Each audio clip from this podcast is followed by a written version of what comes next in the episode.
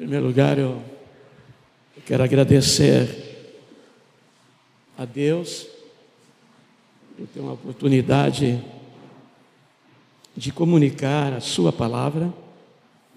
Agradecer ao Erasmo. O Erasmo me ligou lá para casa nessa semana, perguntando se eu tinha uma palavra para hoje. Eu disse para o Erasmo: Erasmo, todos nós temos uma palavra. Não precisa ser uma palavra muito extensa, com muita profundidade, mas todos nós temos uma palavra. E eu quero dizer aos meus amados irmãos que quando a gente vai comunicar a palavra, primeiramente ela tem que cortar o teu coração, ela tem que falar contigo ela tem que moer, ela tem que triturar essa palavra, porque senão seria apenas uma transmissão de conhecimento, porque todos nós temos condições, mas Senhor, uma palavra que, primeiramente, ela fale comigo, porque seria muito inútil eu falar algo que não falasse comigo, e eu ainda querendo que essa palavra fale com os irmãos. Ela tem que falar, é como uma espada.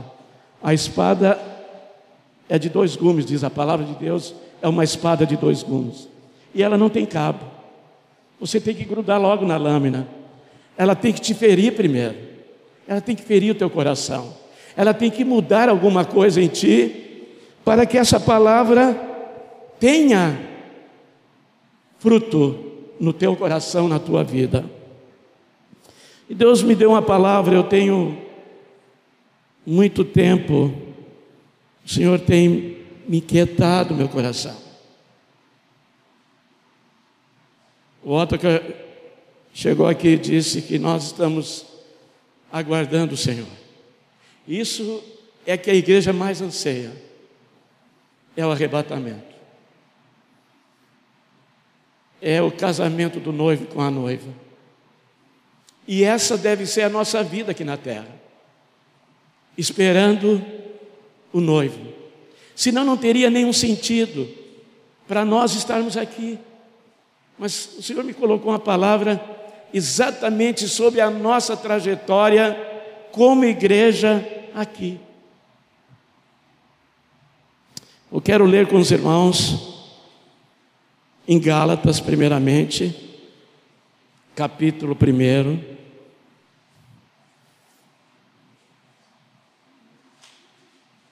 Versículo 4.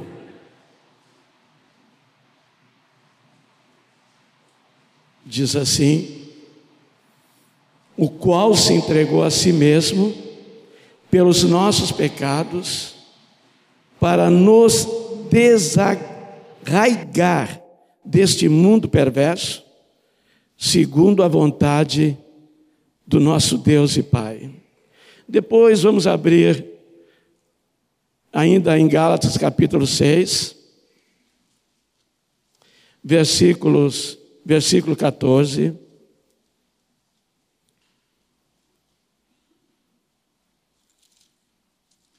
Gálatas 6, 14.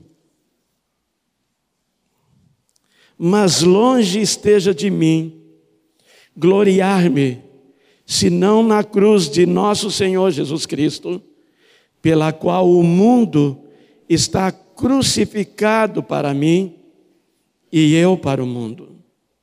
Depois nós ainda podemos abrir em 2 Coríntios capítulo 6.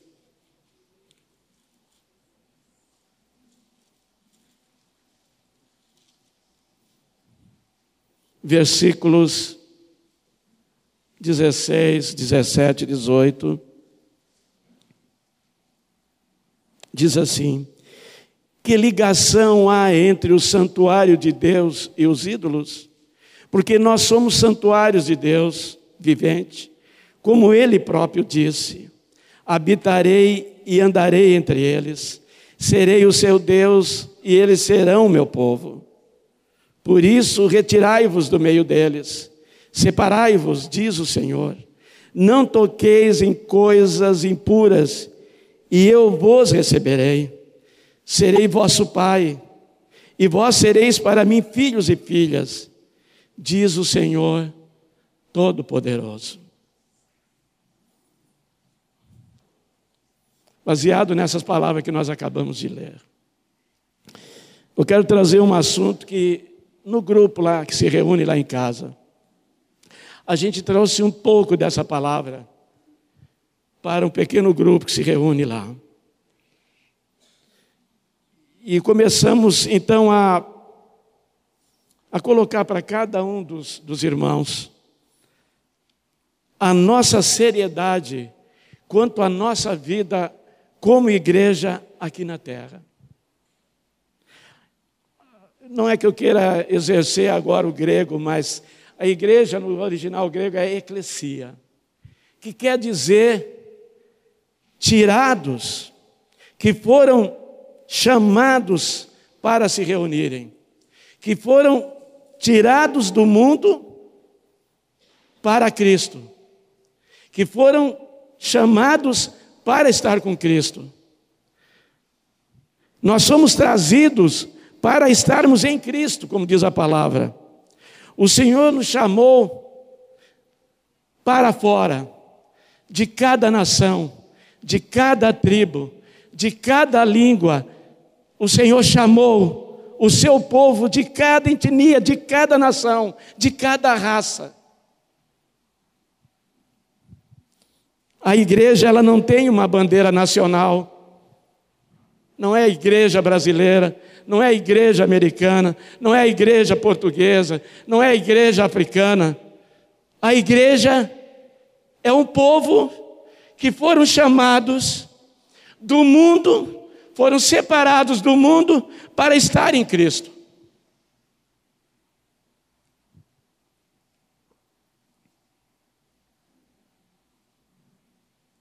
Nós não podemos, como igreja, perpetuar nas nossas origens, onde nós estávamos.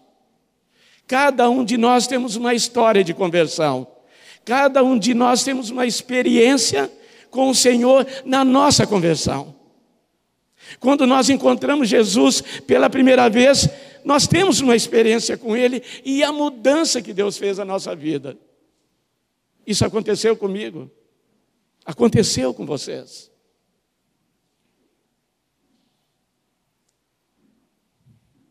Deus nos tirou lá de fora. Deus nos tirou das trevas e nos fez um povo especial. Um povo diferente. A igreja não se resume nas reuniões aqui na Monteiro todos os sábados ou domingo pela manhã, ou em diversas congregações na cidade. A igreja não se resume nisso. Se fosse só isso, seríamos muito pobres. Mas não é só isso. A igreja ela é dinâmica, ela prossegue, ela avança, ela dá testemunho, ela dá frutos. E é guiada pelo Senhor, o sumo pastor, o nosso mestre. No qual nós temos a experiência de uma vida vitoriosa pelo Espírito Santo, uma vez quando recebemos em nosso coração. E nós nos, nos tornamos diferentes. E temos que ser diferentes. Não há mesclagem na igreja. A igreja não há mistura. Ela não combina com outra coisa. É separado. E é sobre isso um pouquinho que eu quero falar: separação. Nós fomos separados, irmãos.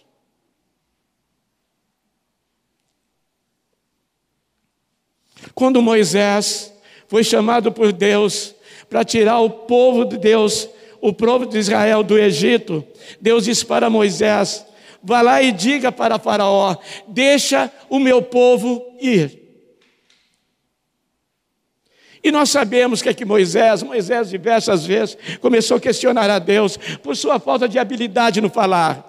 Ele não era um homem, ele tinha um, um problema para comunicar. E ele colocou aquilo ali como um impedimento para obedecer o Senhor. Mas o Senhor foi falando com Moisés. E o Senhor até se irou contra Moisés.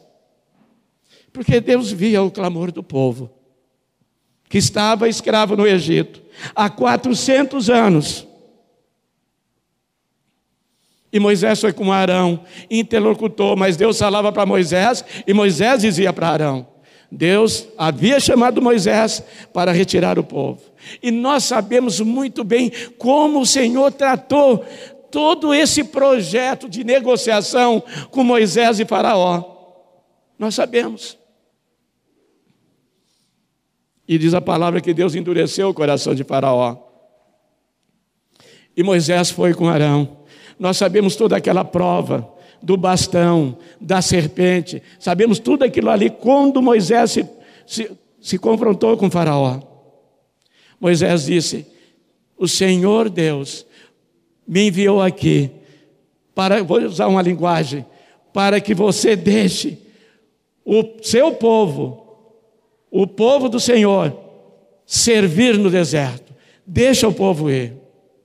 E nós sabemos que foi que aconteceu a primeira praga, a segunda praga, a terceira praga, a quarta praga, a quinta, até a décima praga, que foi a morte dos primogênitos. Mas antes disso, Deus disse para, para Moisés que cada família preparasse um cordeiro, um cordeiro perfeito, e fosse aspergido sangue sobre os umbrais das portas, porque o anjo da morte que era o cordeiro pascual, na realidade, esse cordeiro que foi imolado para aspergir o sangue sobre os umbrais da porta, que o anjo ia passar e a porta que tivesse o sangue, ele se poupar dos primogênitos.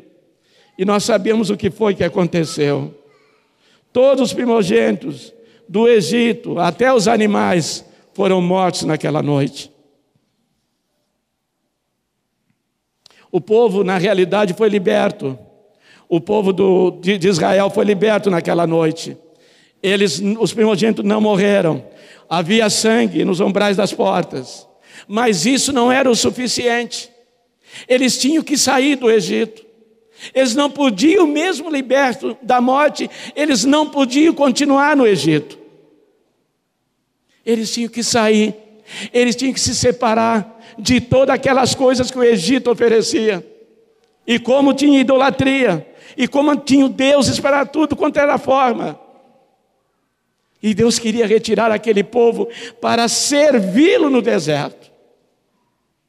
Até antes, Faraó negociou com Moisés: o teu povo pode servir aqui no Egito mesmo, eles podem ficar aqui servindo o teu Deus, mas não, não podia servir no Egito, eles tinham que sair. E ainda Faraó disse: quem sabe eles sirvam aqui perto, nas terras do Egito. Mas Moisés disse: não, é viagem de três dias. Nós queremos sair com os nossos utensílios, as nossas mulheres, os nossos filhos, para servir o Senhor. O nosso cordeiro, o cordeiro, o Senhor, morreu na cruz pelos nossos pecados, e nós fomos lavados pelo seu sangue, para nos libertar mas só isso não é o suficiente. O Senhor perdoa os nossos pecados, mas agora Ele quer que nós sejamos separados do mundo, das coisas do mundo. Como o Egito, não podiam ficar, mesmo que foram libertos da morte, eles não podiam continuar na terra do Egito. Deus não aceitaria que o seu povo continuasse no Egito, mesmo sendo libertos da morte.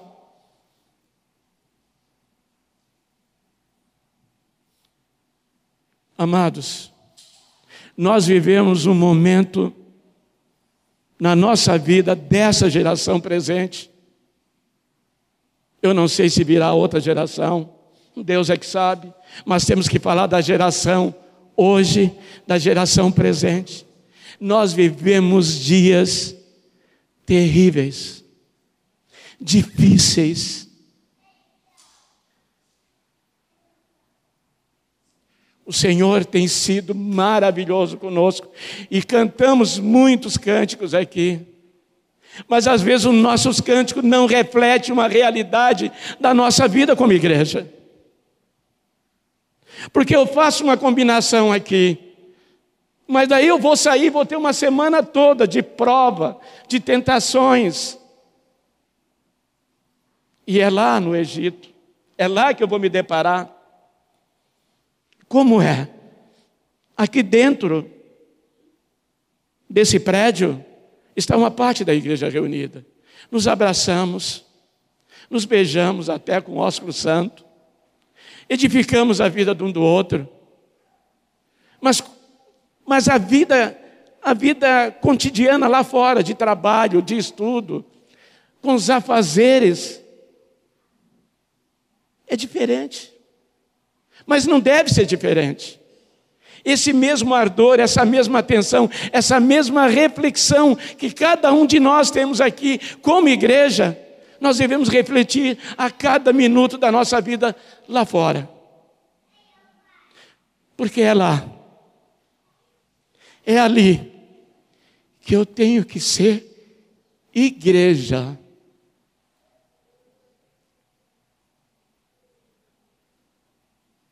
E depois, quando o povo saiu do Egito, ainda se queixava de Moisés, queriam comer cebolas e alhos e bugalhos lá no Egito. Eles queriam voltar para lá. Atravessaram o Mar Vermelho, eles não podiam voltar mais. Quando nós somos batizados nas águas,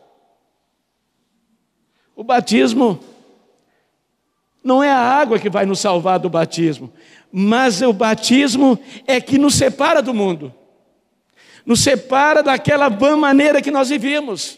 Porque agora estou ligado no Pai. Cortei o cordão umbilical que me ligava com as coisas das trevas. E o batismo fez isso. Eu não tenho mais nada com o mundo. Estou separado. Quando eles passaram o Mar Vermelho, foi como se fosse um batismo. Passaram pelas águas. E eles não podiam voltar mais. Não retorna mais.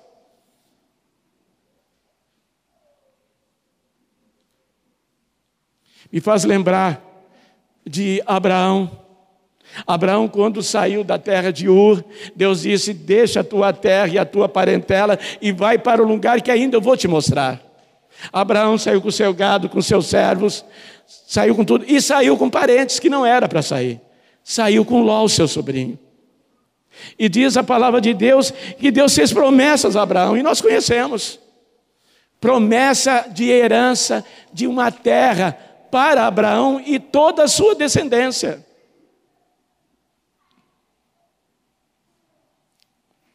E Abraão, diz a palavra que ele peregrinou.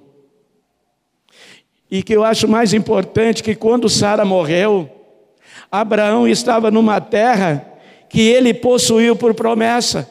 Mas quando Sara morreu, ele fez questão de comprar um campo para enterrar Sara. E alguém disse: Mas tu é príncipe entre nós, tu vais com não precisa. Ele comprou por quê? Porque aqui nós não temos nada, nós somos peregrinos. Abraão andava de tenda em tenda. A igreja não tem que se estabelecer, a igreja tem que caminhar, a igreja tem que prosseguir, a igreja tem que avançar, a igreja tem que dar testemunho cada um de nós. Por isso que nós somos uma nação especial. Como diz lá em 1 Pedro, capítulo 2, versículo 9: Vós sois raças eleita, povo especial de exclusividade de Deus, a fim de proclamar as virtudes daquele que vos chamou das trevas para a sua maravilhosa luz. O Senhor nos chamou, o Senhor nos tirou. e dá um parecer para nós, amados, que quando Ló se separou de, de Abraão, porque Ló estava sendo um problema para Abraão, para os, os pastores de Ló, e os pastores de Abraão estavam se degladiando lá. Abraão disse: Ó, se escolheres para cá, eu vou para cá, se escolheres para lá, eu vou para cá, e deixou Ló à vontade. Mas o coração de Ló já era um coração, porque Ló não foi chamado. Ló não tinha o coração de Abraão. Ló foi junto com Abraão, mas a experiência de fé era de Abraão. E Ló diz que armou tendas nas campinas do Jordão. Lugar muito agradável. Parecia que Ló estava no jardim do Éden, muito tranquilo. Mas diz a palavra que Ló, ele foi colocando a tenda cada vez mais na fronteira de Sodoma e Gomorra. Quando ele viu, ele estava dentro de Sodoma e Gomorra, com toda a sua família. Ele foi devagarinho, uma tenda aqui, desarmava, botava a tenda aqui e estava chegando perto de Sodoma. Quando ele viu, ele estava dentro de Sodoma e Gomorra, uma cidade perversa, uma cidade pecaminosa, de homens corruptos. E nós sabemos, porque a palavra de Deus nos dá essa, essa, esse entendimento. E Deus ainda assim mesmo teve misericórdia com Ló através da vida de Abraão. O perigo no mundo que nós vivemos é aonde nós estamos colocando a nossa tenda. Onde é que nós estamos armando a nossa tenda? De peregrinação aqui na terra. Onde que nós estamos? Será que nós estamos indo para a fronteira? Porque a fronteira sempre é confusão. Fronteira seca, há sempre confusão as pessoas perdem até a identidade. Livramento e Rivera. Vou colocar como apenas um exemplo. Né? Ali o que passa daquela, daquela avenida para o outro lado, se confunde as pessoas. Tu não sabe quem é cidadão de Ribeira e nem cidadão de livramento. Porque é um entra e sai. O nosso cuidado é não chegarmos na fronteira. Nós temos que ficar bem distante da fronteira do pecado, do mundo. Não se contaminar. Quanto mais eu estiver longe da fronteira, menos risco eu tenho. Menos risco eu tenho de me perder. E o Espírito Santo fala conosco, eu estou contando isso, porque já passei por isso também.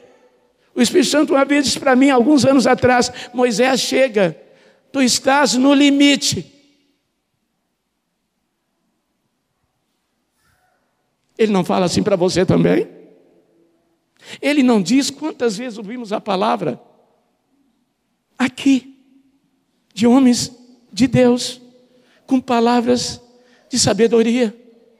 Qual é a mudança, qual é o efeito que faz ao ouvirmos a palavra? Ela tem que corrigir alguma coisa em nós. Será que ainda eu tenho que utilizar os recursos do Egito para a minha vida? Se eu estou doente, eu tenho que usar os recursos do Egito para a minha cura? Se alguém, se porventura houver alguém enfermo, chama o presbítero, ungindo, será curado. Primeira coisa, nós vamos por remédio, medicamentos, etc, etc, etc. Porque é mundo. Parece que perdemos a fé, aquela fé que Abraão teve, que ele foi o pai da fé. De não crer que o Senhor possa nos curar. Tem uma dor, já vai para o medicamento. Amado, a igreja é o santuário do Deus Altíssimo. Quando diz ali em Coríntios que não há ligação, é que não há convergência, não pode ligar mesmo. O santuário com idolatria. Alguém pode pensar, Moisés, eu não sou idólatra. Cuidado. A idolatria não precisa ser um, uma imagem. Tudo aquilo que é mais importante de que Deus na minha vida é idolatria. Tudo aquilo que está acima de Deus na minha vida é idolatria. O meu carro pode ser idolatria. A minha esposa pode ser um ídolo para mim. O meu trabalho, o meu sucesso, a minha realização, a minha maneira de falar, como eu gosto de, de me ouvir falar, narcisismo. Isso pode ser idolatria. Amados, a separação, nós fomos separados separados.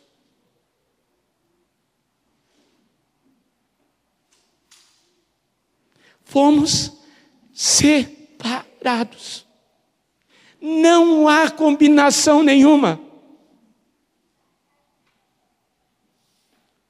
Se ainda há alguma coisa do Egito e nós ainda não somos igreja por completo.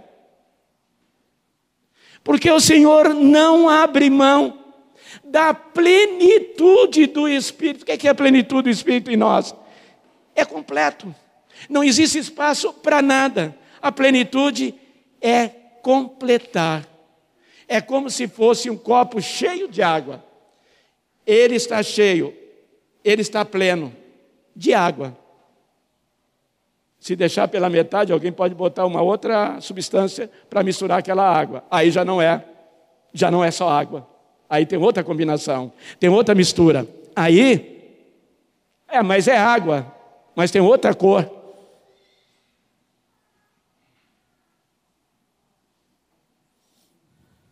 Por isso que lá em Gálatas diz, nós podemos voltar ali em Gálatas, no capítulo 1, falando de Cristo aqui, né? O qual se entregou a si mesmo pelos nossos pecados para nos desarraigar. De, pra, tem outra versão que diz para nos livrar.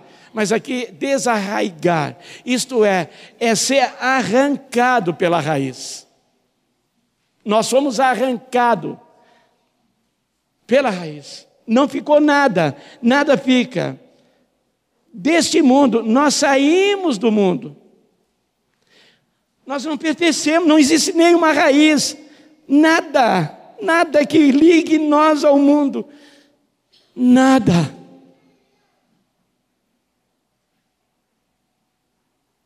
Aleluia. Obrigado, Senhor, porque Tu pagou um alto preço. Um alto preço. Um alto preço ele pagou para nos tirar das trevas. Você já pensou nesse preço que ele pagou? Ou achamos que ele apenas teve a coragem de morrer na cruz pelos nossos pecados? Ele pagou um alto preço. Foi obediente até a morte e morte de cruz. É isso que o Senhor fez por nós.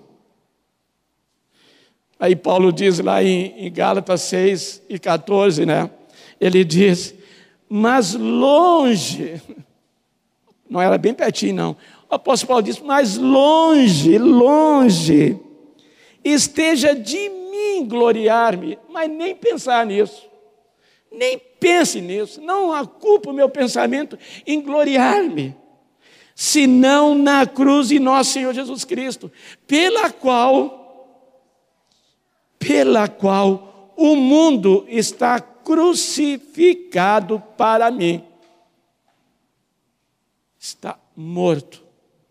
Acabou. Acabou.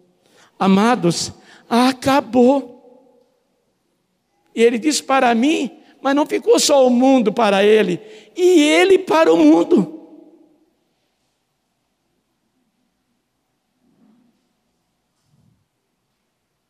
vai chegar um momento que vai ser visível daqueles que servem a Deus e daqueles que não servem a Deus.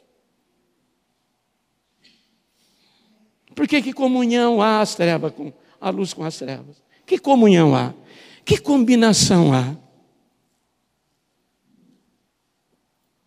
Somos peregrinos aqui. Os nossos projetos é de uma vida estabelecida aqui. E ah, como gostaria de viver mais, né? Como gostaria. Eu tenho 65 anos. Obviamente que ninguém quer morrer. Mas quando nós pensamos que somos igreja, nós sabemos que a nossa vida está em Cristo. Não é eu mais que vivo, mas é Cristo que vive em mim. Porque o morrer ou viver não faz diferença nenhuma. Não faz diferença. O importante é eu saber que eu sou separado, que eu estou separado. Paulo falando para Timóteo: Timóteo, homem de Deus, foge dessas coisas. Foge da impureza, Timóteo. Foge das paixões, Timóteo. O que, é que ele queria dizer com isso?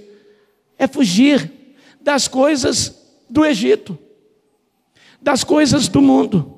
Não existe uma figura tão clara, tão evidente da igreja como o povo de Israel saindo do Egito. Aquela caminhada pelo deserto. E nós estamos no deserto. Nós estamos no deserto. Ah, e para andar no deserto, para andar no deserto, tem que realmente estar separado. Porque se está grudado com alguma coisa, isso é para amenizar o deserto. Mas temos que viver puramente como igreja.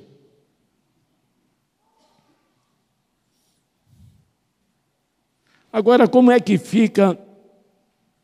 Nós fomos batizados, nos arrependemos dos nossos pecados, fomos colocados em Cristo, mas como é que fica? Tem algumas coisas que ainda o Egito me atrai. O que é que o Egito atrai? Mas nós não vamos dar nomes. Mas o Espírito Santo deve estar falando em, em muitos corações aqui o que é que atrai. E no que é que eu sou apegado? O que é que eu mais me apego nessa vida? Passamos um exame no nosso coração. A mulher de Ló, Deus tirou Ló e a sua família de Sodoma e Gomorra. O anjo do Senhor tirou, saiam e não olhem para trás. Saiam. Eles foram tirados.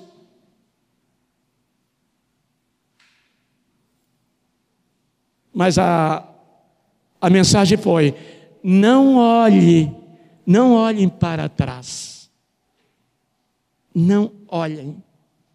E diz que a mulher de Ló, ela deu uma olhada.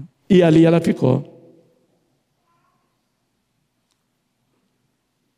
Amados, é o nosso coração. A mulher de Ló saiu, mas o coração dela estava em Sodoma e Gomorra. Onde está o nosso coração? Pode ser que algumas coisas eu deixe de fazer com a mente, com a razão, mas Deus quer o nosso coração. Esse povo, com a língua me confessa, mas o seu coração está longe de mim.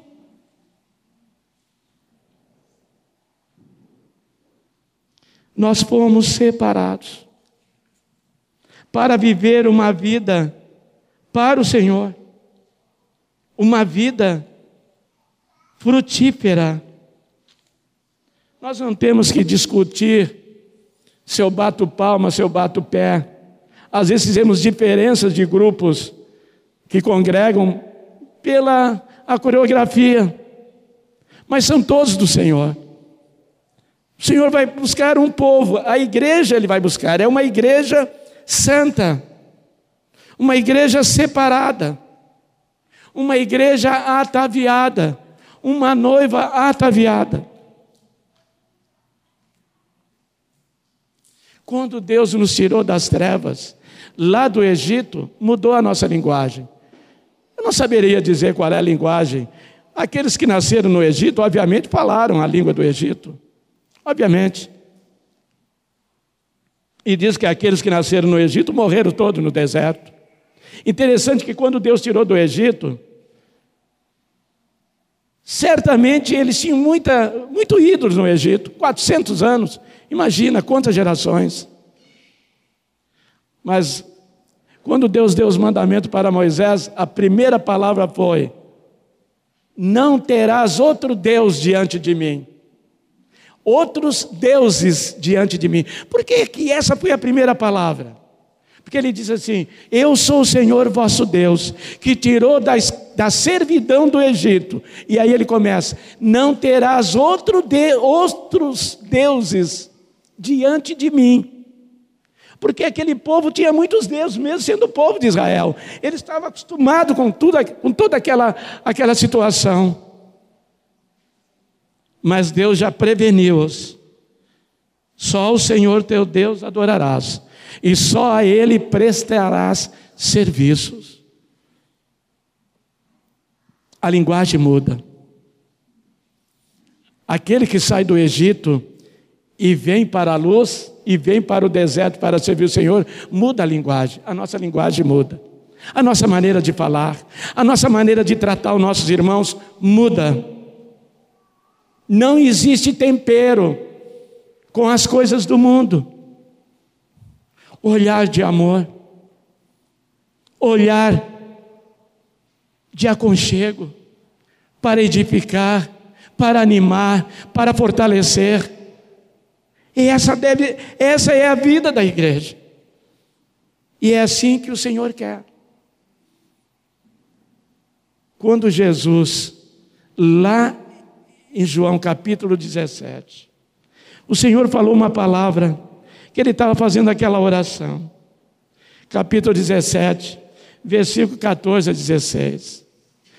E ele estava falando, eu vou falar algumas coisas. Ele disse assim, Pai, esse que tu me deste, guarda-os. Livra-os do maligno. Não querem que os tires do mundo, porque eles não são do mundo, como eu também não sou. Imagina, pensamos, pensemos bem nessa palavra. Ele falando, o pai falando, ah, o filho falando com o pai. Eles não são do mundo, como eu também não sou. Porque eu e eles somos um.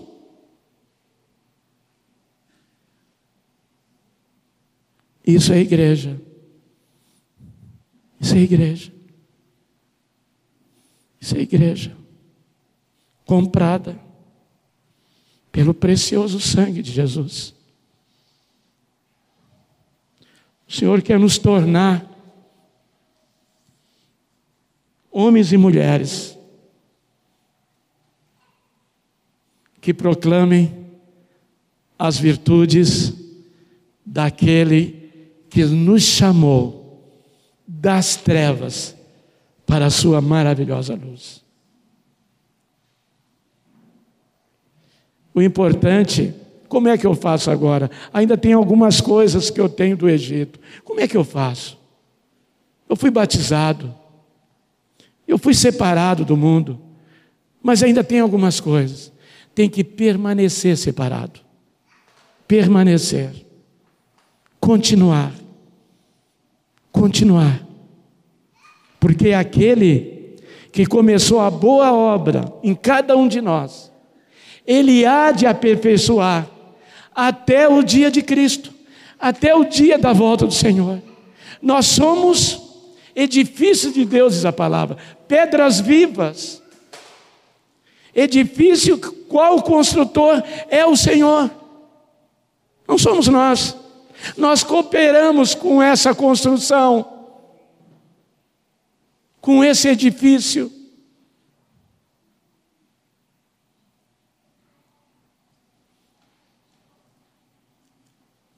Nós temos que aprender, e o Senhor fala isso comigo, primeiramente, aprender a vivermos com simplicidade simplicidade.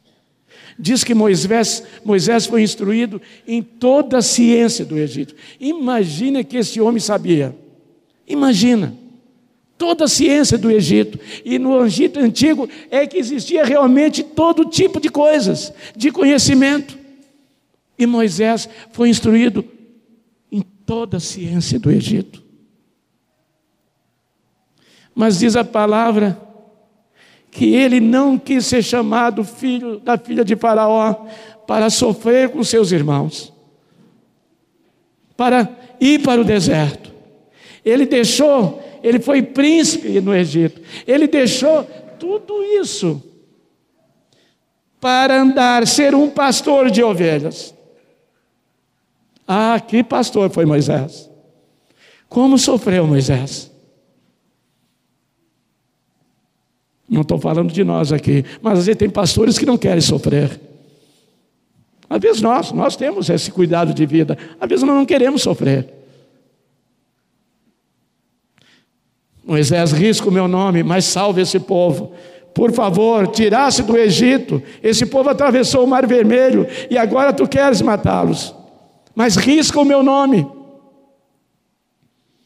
É quando nós nos colocamos na brecha, na intercessão, na oração, na comunhão, junto com os nossos irmãos. Nada, irmãos, nada do Egito faz parte da igreja. Se alguma coisa do Egito ainda faz parte da nossa vida, ainda nós não somos, não somos totalmente do Senhor. Ele nos quer por inteiro, ele nos quer 100%. Ele não abre mão com outro Deus. Quando nós servimos alguma coisa do Egito, não é que nós estamos servindo, é que há um Deus estranho sobre nós que está nos conduzindo no outro caminho, em outra direção. Aqueles que têm o Espírito de Deus, diz a palavra, esses são guiados pelo Espírito de Deus. Mas os que não têm o Espírito de Deus, esses estão errando o caminho. Não esqueça, não esqueçamos, nós somos um povo separados, somos diferentes, nós temos um espírito diferente, que é o Espírito Santo, que o mundo não tem.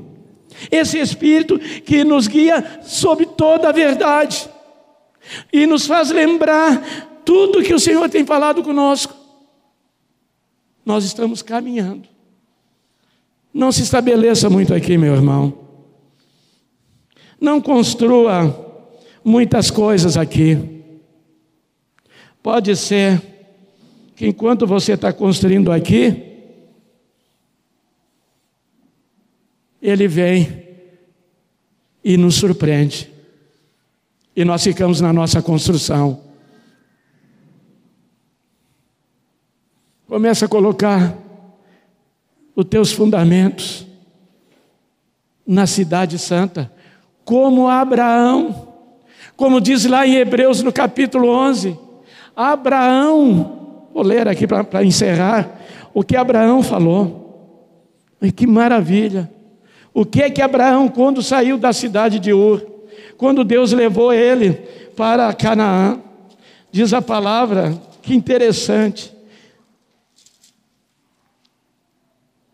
Diz a palavra que pela fé Abraão, não precisam ler, quando chamado, obedeceu a fim de ir para um lugar que deveria receber por herança e partiu sem saber. Pela fé peregrinou na terra da promessa, como em terra alheia como é que pode entender isso? Abraão estava numa terra prometida, mas para ele era alheia, não era dele. Habitando em tendas com Isaac e Jacó, herdeiros com ele pela mesma promessa, porque aguardava a cidade que tem fundamentos, da qual Deus é o arquiteto e edificador. Abraão via com os olhos pela fé uma igreja construída pelo arquiteto, o Senhor. Abraão já ele vislumbrava algo lá no futuro. E ele nem tinha a terra da promessa como se fosse sua. Ou você acha que você tem é seu?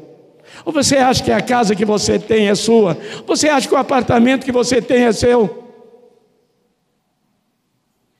Nada.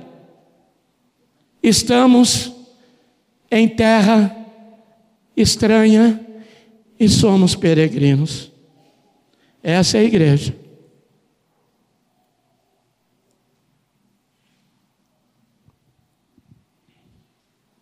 Ele é misericordioso.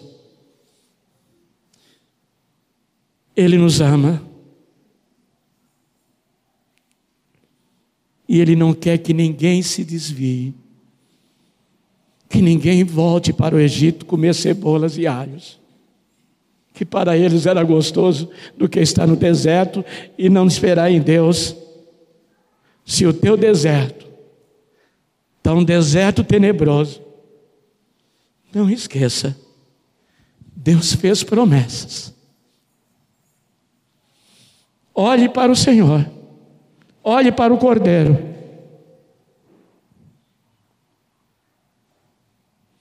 Porque aqui é apenas uma caminhada. Amados, é uma caminhada.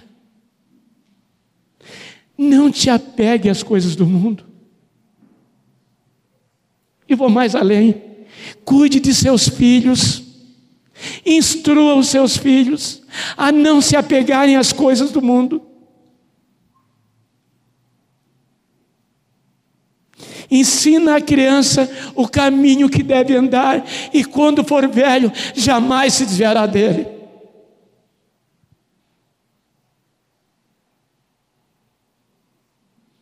Deus está falando para mim. O Senhor quer nos levar a uma vida cada dia de arrependimento.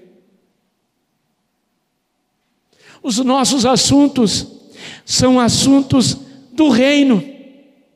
Quando nos ajuntamos é para falar do reino, não dos nossos negócios, não dos nossos projetos, porque tudo se acaba aqui. E para Deus não tem nenhuma importância, não é nada relevante. E às vezes nós damos uma ajeitadinha e que Deus realmente está fazendo alguma coisa pelos nossos projetos para que nós sejamos bem-sucedidos. Não é verdade. Deus nos ajuda porque nós temos uma mão aberta para servir. Deus nos dá provimento para abrir e servir os nossos irmãos mas Deus não dá algo para ficar comigo, para que eu seja o bem-sucedido. Moisés poderia ser bem-sucedido no Egito. Erasmo, já vou terminar. Mas ele deixou toda a instrução do Egito Moisés anulou no seu coração. E fez a caminhada de 40 anos no deserto. Lidando com uma nação no deserto. Mais de 3 milhões de pessoas no deserto. Amados, somos peregrinos até Pedro fala que somos peregrinos e forasteiros.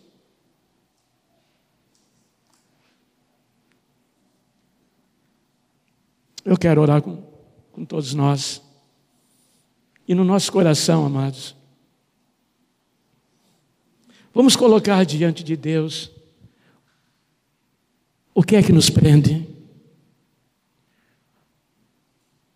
O que é que mais me encanta no mundo? Se tem alguma coisa que te encanta no mundo,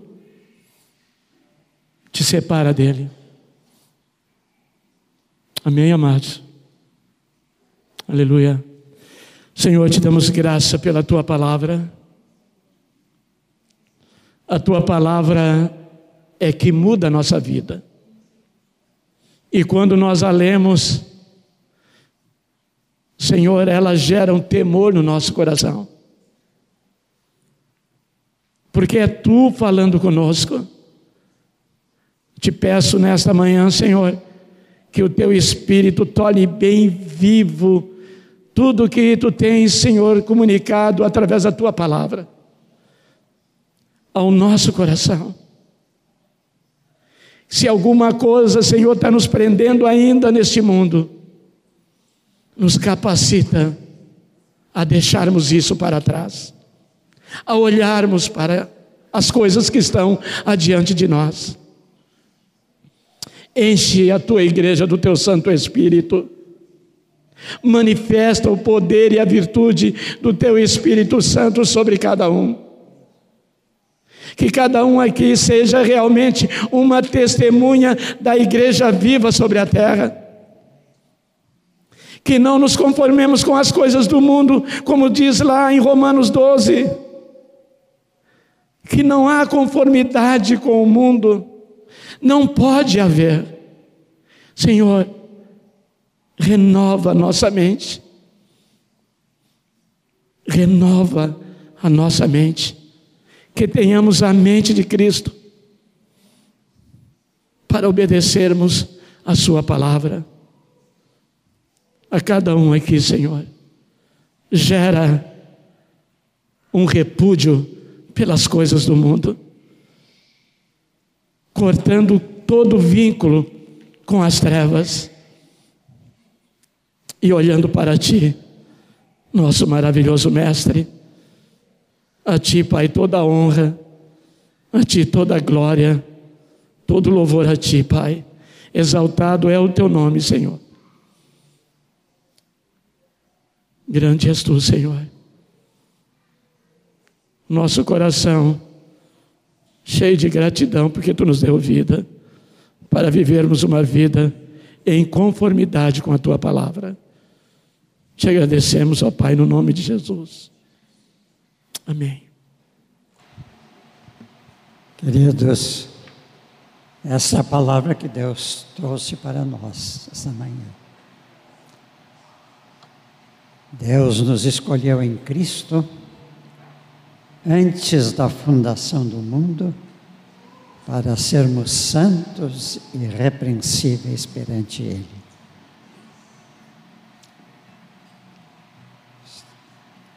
Somos esse povo? Amém. Que todos nós possamos dizer: Eu sou o povo de Deus. Nos escolheu em Cristo para sermos santos e irrepreensíveis perante Ele. No mundo só há coisas repreensíveis O povo de Deus é irrepreensível. Amém. Amém.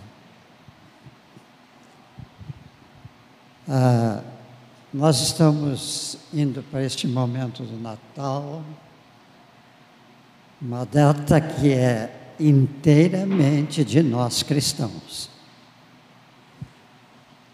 O mundo roubou o nosso Natal e fez o comércio dele. O comércio é de, do inimigo, é de Satanás.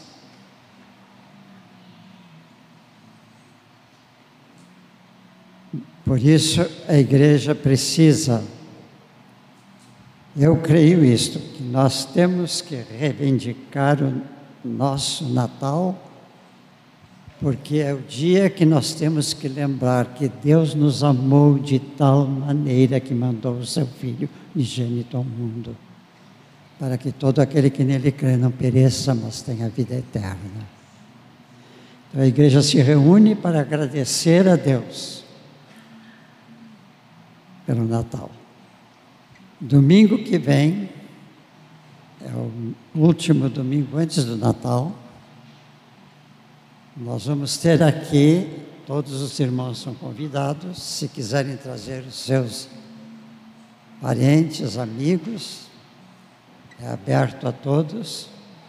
Nós vamos ter aqui nosso culto, apresentação de cânticos de Natal, que a nossa irmã Dora, com muito esforço, muito trabalho, muita dedicação, preparou este grupo para estar conosco aqui. E vamos usar aquele dia para ser nosso Natal, comemorando a vinda de Jesus ao mundo. Amém? Que a graça de Deus esteja com todos nessa semana.